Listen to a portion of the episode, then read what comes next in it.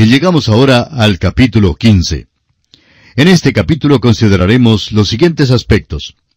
Moisés y los hijos de Israel cantan un cántico de redención. El pueblo requiere agua y murmura porque no hay agua para beber. El agua amarga de Mara y las fuentes de agua en Elim. Consideremos el primer aspecto, el cántico de redención de Israel. Inmediatamente después de cruzar ilesos el Mar Rojo, los hijos de Israel unen sus voces para cantar. Escuchemos las palabras iniciales de este cántico en los versículos 1 al 3 de este capítulo 15 de Éxodo. Entonces cantó Moisés y los hijos de Israel este cántico a Jehová y dijeron, Cantaré yo a Jehová porque se ha magnificado grandemente, ha echado en el mar al caballo y al jinete. Jehová es mi fortaleza y mi cántico, y ha sido mi salvación. Este es mi Dios, y lo alabaré. Dios de mi Padre, y lo enalteceré. Jehová es varón de guerra. Jehová es su nombre.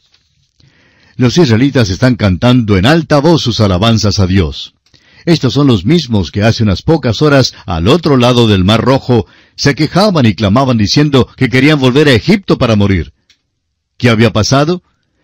El apóstol Pablo nos dice en su primera carta a los Corintios capítulo 10 versículo 11 que estas cosas les acontecieron como ejemplo y están escritas para amonestarnos a nosotros, a quienes han alcanzado los fines de los siglos. Unos versículos más atrás, en este mismo capítulo 10, versículos 1 y 2, da más luz sobre este asunto. Pablo dice, porque no quiero, hermanos, que ignoréis que nuestros padres todos estuvieron bajo la nube, y todos pasaron el mar, y todos en Moisés fueron bautizados en la nube y en el mar. Ahora, ¿cómo fueron bautizados los hijos de Israel en Moisés? No pudo haber sido en agua porque cruzaron en medio del mar rojo a pie enjuto, es decir, en seco. Ni una gota de agua les cayó encima. Ahora, si usted quiere hablar en cuanto al agua, mire bien a los egipcios. Ellos fueron los que se mojaron. ¿Qué significa pues que los israelitas fueron bautizados en Moisés, en la nube y en el mar? Significa que se identificaron con Moisés. El significado principal del bautismo es la identificación. El ritual del bautismo se lleva a cabo en el agua, y creemos que esto es esencial e importante. Manifiesta el verdadero bautismo que es del Espíritu Santo, el cual nos identifica con Cristo y nos pone en Cristo. Ahora los israelitas fueron bautizados en Moisés. Se quejaron a un lado del mar, y cuando cruzaron al otro lado entonaban el cántico de Moisés. Se identificaron con Moisés, habían sido librados por medio de él. Aprendemos más acerca de este incidente en Hebreos 11:29, donde se nos dice, Por la fe pasaron el mar rojo como por tierra seca, e intentando los egipcios hacer lo mismo, fueron ahogados. Fue por la fe que los israelitas cruzaron el mar. Ahora, ¿de quién era la fe? No era la fe de los israelitas, porque ellos no tenían ninguna fe, sino hasta cuando cruzaron el mar. Fue la fe de Moisés. Fue Moisés quien extendió su mano sobre el mar rojo. Fue Moisés quien los guió por en medio del mar. Cuando llegaron al otro lado, fue Moisés el que empezó a cantar de la liberación y de que habían visto la salvación de Dios. Luego se identificaron con Moisés y comenzaron a cantar con él. Fueron bautizados en Moisés. Y eso es lo que sucede cuando usted, amigo oyente, confíe en el Señor Jesucristo como su Salvador. Cristo es quien nos libra de la servidumbre egipcia y de las tinieblas egipcias de este mundo. Nos guía a través del Mar Rojo, nos hace ver su liberación y nos trae a este lugar donde podemos elevarle un himno de redención. Luego somos unidos a Él, somos bautizados en Cristo.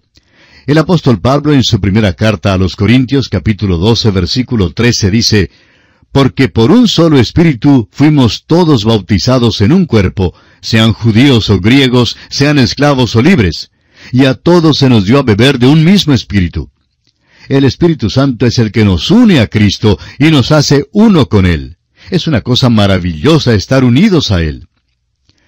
Una vez una ancianita hablando en cuanto a la seguridad de su salvación dijo, Nadie puede quitarme de su mano. Alguien le contestó a la ancianita, Bueno, tú puedes pasar inadvertida por entre los dedos de él. Y ella respondió, Eso nunca puede suceder. No puedo pasar por los dedos de Cristo, porque yo soy uno de sus dedos. Y eso es verdad, amigo oyente. Somos miembros del cuerpo de Cristo. El Espíritu Santo nos une a Él. ¡Qué redención más maravillosa tenemos en Cristo! Lo que le sucedió a Israel es un ejemplo para nosotros. Es un cuadro de nuestra redención y de lo que hace el Espíritu de Dios cuando confiamos en el Señor Jesucristo como nuestro Salvador.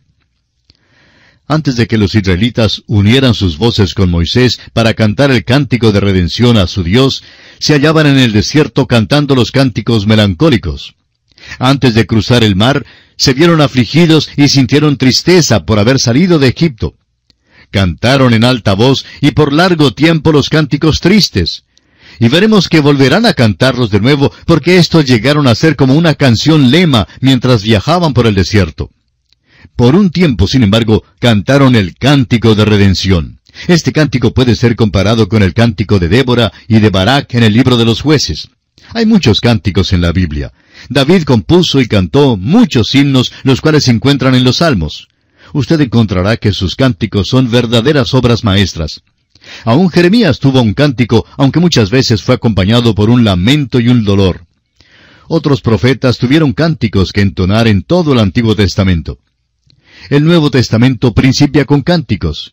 El doctor Lucas, por ejemplo, cuenta acerca de varios de ellos. Hay el cántico de Elizabeth cuando le fue traída la palabra de que iba a dar a luz. María cantó un cántico cuando se dio cuenta que iba a ser la madre del Señor Jesucristo. Otros grandes cánticos fueron relacionados con el nacimiento de Cristo, así como el cántico de alabanza que oyeron cantar los pastores a la hueste celestial. Por último, el libro de Apocalipsis nos da un vistazo del cielo al ver nosotros la gran compañía reunida alrededor del trono de Dios cantando un cántico nuevo. Con todo el hablar hoy en día en cuanto a la paz, no sería malo que todo el mundo leyese ese cántico que cantaron las huestes de Israel. Nos dice que Jehová es varón de guerra. En el capítulo 19 de Apocalipsis lo vemos acercándose a la tierra y reprimiendo toda injusticia. Hasta aquel tiempo la tierra nunca tendrá la paz.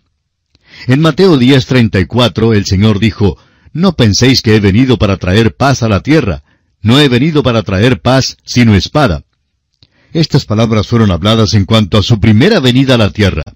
La segunda vez que Él venga, traerá paz con la espada. Esa es la única manera de liberar la tierra de injusticia. Este cántico de Moisés y de los israelitas, pues, relata la experiencia fantástica que tuvieron al cruzar el Mar Rojo. Su cántico contaba la historia de lo que habían visto hacer a Dios y de lo que Dios había hecho por ellos. Fue algo que no iban a olvidar tan pronto.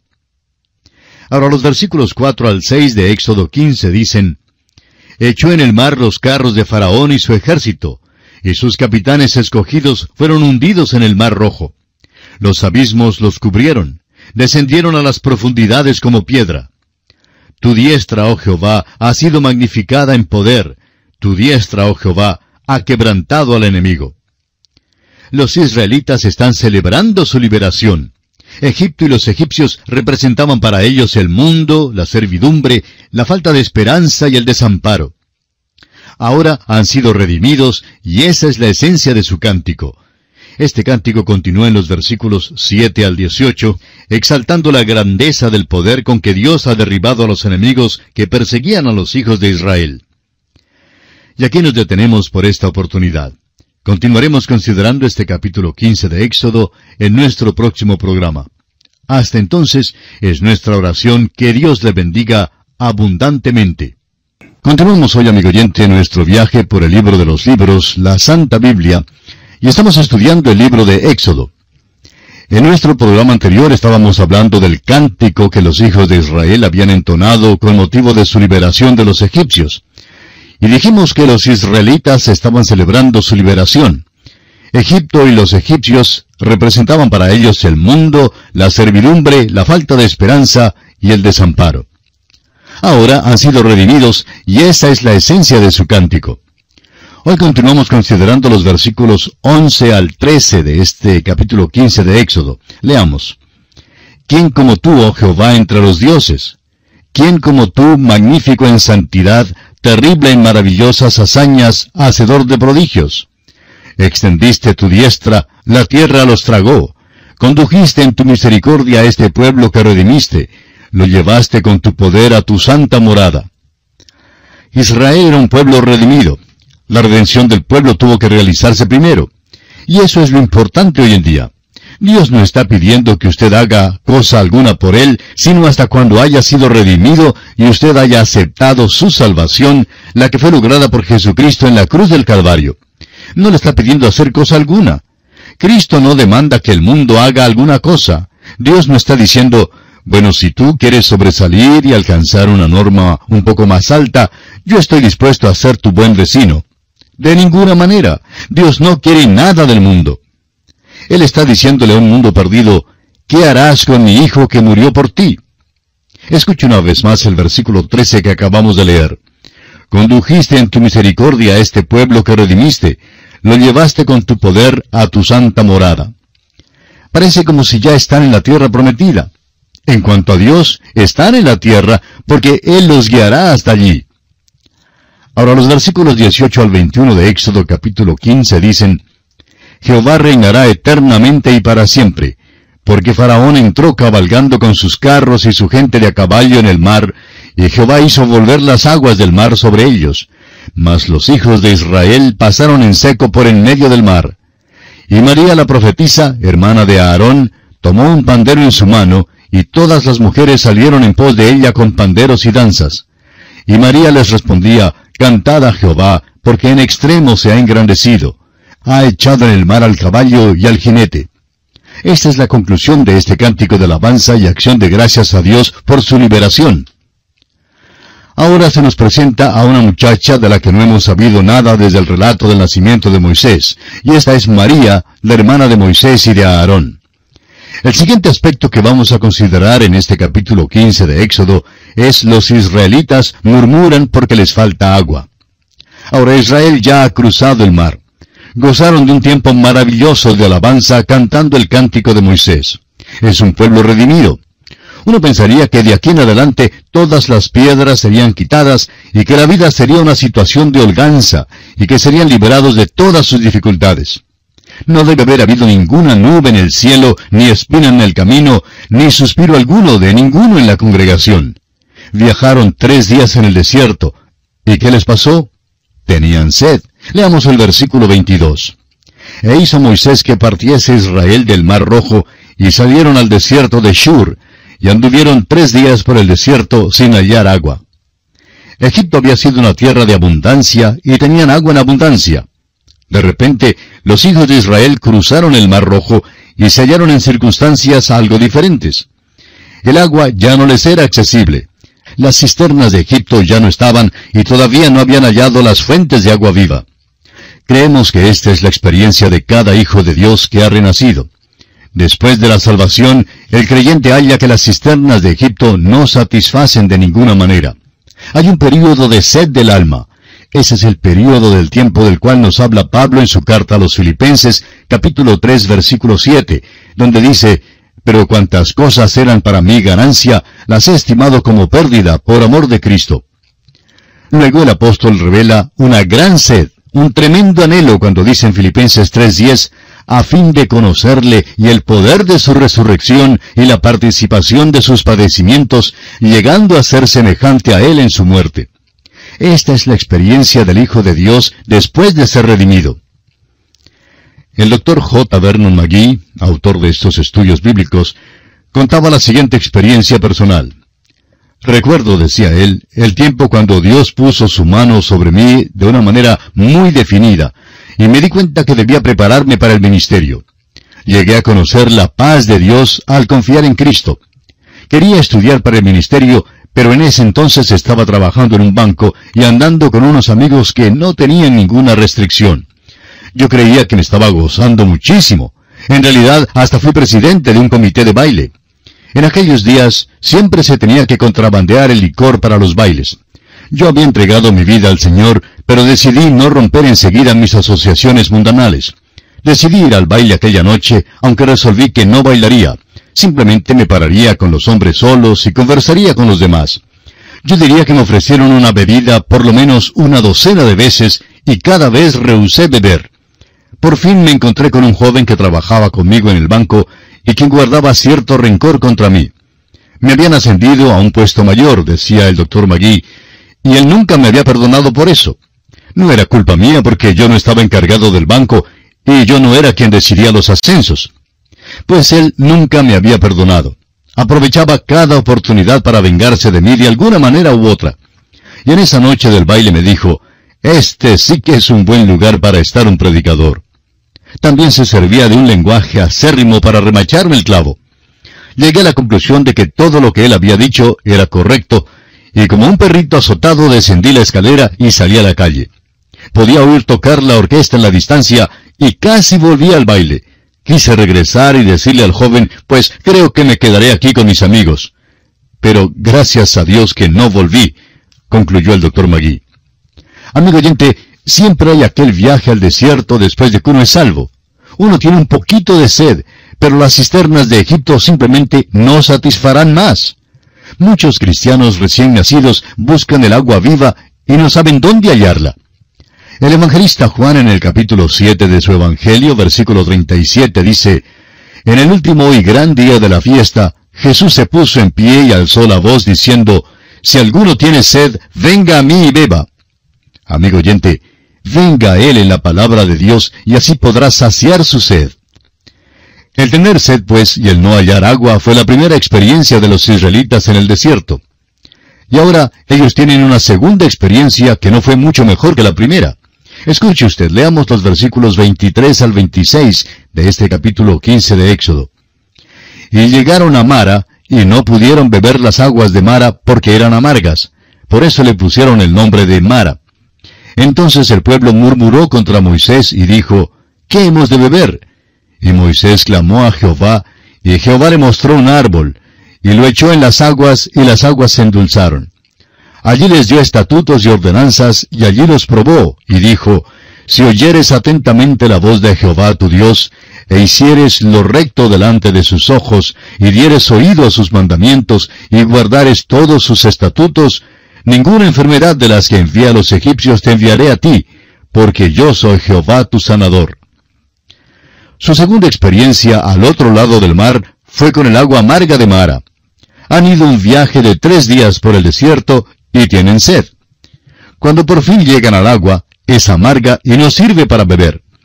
Al considerar su experiencia, recuerde usted que los hijos de Israel ahora son redimidos. Mara estaba en la misma senda donde Dios los guiaba. Él había elegido Mara para ellos. Es posible que usted no se dé cuenta de esto, pero el oasis de Mara es una experiencia cristiana muy normal. Cuando una experiencia desagradable llega al cristiano, por lo general es una cosa confusa y perturbadora. Algunos dicen, ¿por qué permite Dios que esto me suceda? Yo no puedo decir por qué ciertas cosas vienen a las vidas de los cristianos, pero sí sé que Dios no los está castigando. Los está educando y preparando para alguna cosa. El Señor dijo que tendríamos dificultad en el mundo. En la misma senda suya hay una experiencia mara. En la senda de cada creyente hay una mara. Dios lo ha ordenado todo. Alguien ha dicho, los chascos de la vida son destinados por Dios. Y esta es una declaración verdadera. Un joven dijo una vez a su pastor, yo quería ir al instituto bíblico, quería prepararme para la obra misionera, pero mi papá murió y tuve que proveer para mi familia, y al fin, pues, no pude ir al instituto. La superintendente del departamento de señoritas en una iglesia era una bella joven, la cual también era muy dulce y una persona que nunca se quejaba por nada se había encanecido prematuramente y una vez preguntó al pastor por qué era así.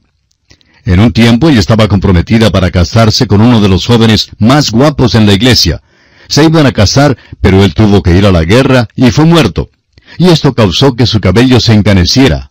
Aquello pues fue la mara en su vida. Hay muchos contratiempos, chascos y tristezas en la vida. Los planes suyos, amigo oyente, pueden ser deshechos como un rompecabezas. Es posible que usted tenga un pequeño sepulcro en algún flanco de una colina.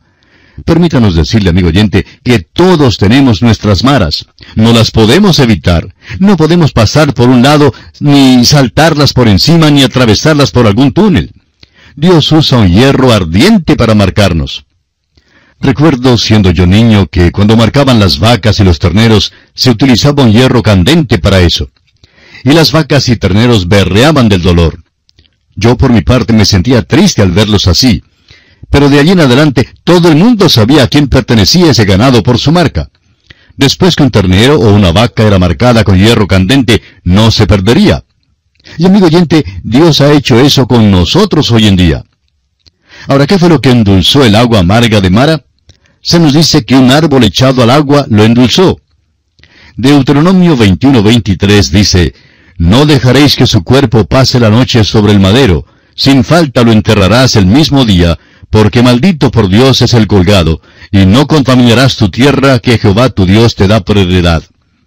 Y en Gálatas 3:13 el apóstol Pablo dice, Cristo nos redimió de la maldición de la ley, hecho por nosotros maldición, porque está escrito, maldito todo el que es colgado en un madero. Jesucristo murió en un árbol y es aquella cruz que endulza las experiencias de la vida. Gustó la muerte por cada hombre y quitó el aguijón de la muerte. El apóstol Pablo nos dice en su primera carta a los Corintios capítulo 15 versículo 55, ¿Dónde está, oh muerte, tu aguijón? ¿Dónde, oh sepulcro, tu victoria? Sí, amigo oyente, es la cruz de Cristo la que endulza las experiencias amargas de la vida. Leamos ahora el versículo 27 de este capítulo 15 de Éxodo que estamos considerando. Y llegaron a Elim, donde había doce fuentes de aguas y setenta palmeras, y acamparon allí junto a las aguas. Elim era un lugar de bendición y frutos en abundancia. Había setenta palmeras y doce fuentes de agua. Después de la amargura de Mara, Dios guió a su pueblo a Elim. Ahora el Salmo 35 revela lo siguiente. Porque un momento será su ira, pero su favor dura toda la vida. Por la noche durará el lloro y a la mañana vendrá la alegría. El plan de Dios de utilidad para su pueblo siempre guía por Mara y por Elim. José, Moisés, Elías y David, todos tuvieron esta misma experiencia. Su pueblo hoy en día todavía tiene esta experiencia. Tras cada sombra hay un Elim. Tras cada nube queda el sol. Tras cada sombra está la luz. Tras cada prueba hay un triunfo y tras cada tormenta el arco iris. Jorge Madison escribió, Yo trazo el arco iris a través de la lluvia. Esta es la senda por la cual Dios nos guía, amigo oyente. Todas estas cosas acontecieron a Israel como ejemplo para nosotros. Y así concluye el capítulo 15 del libro de Éxodo.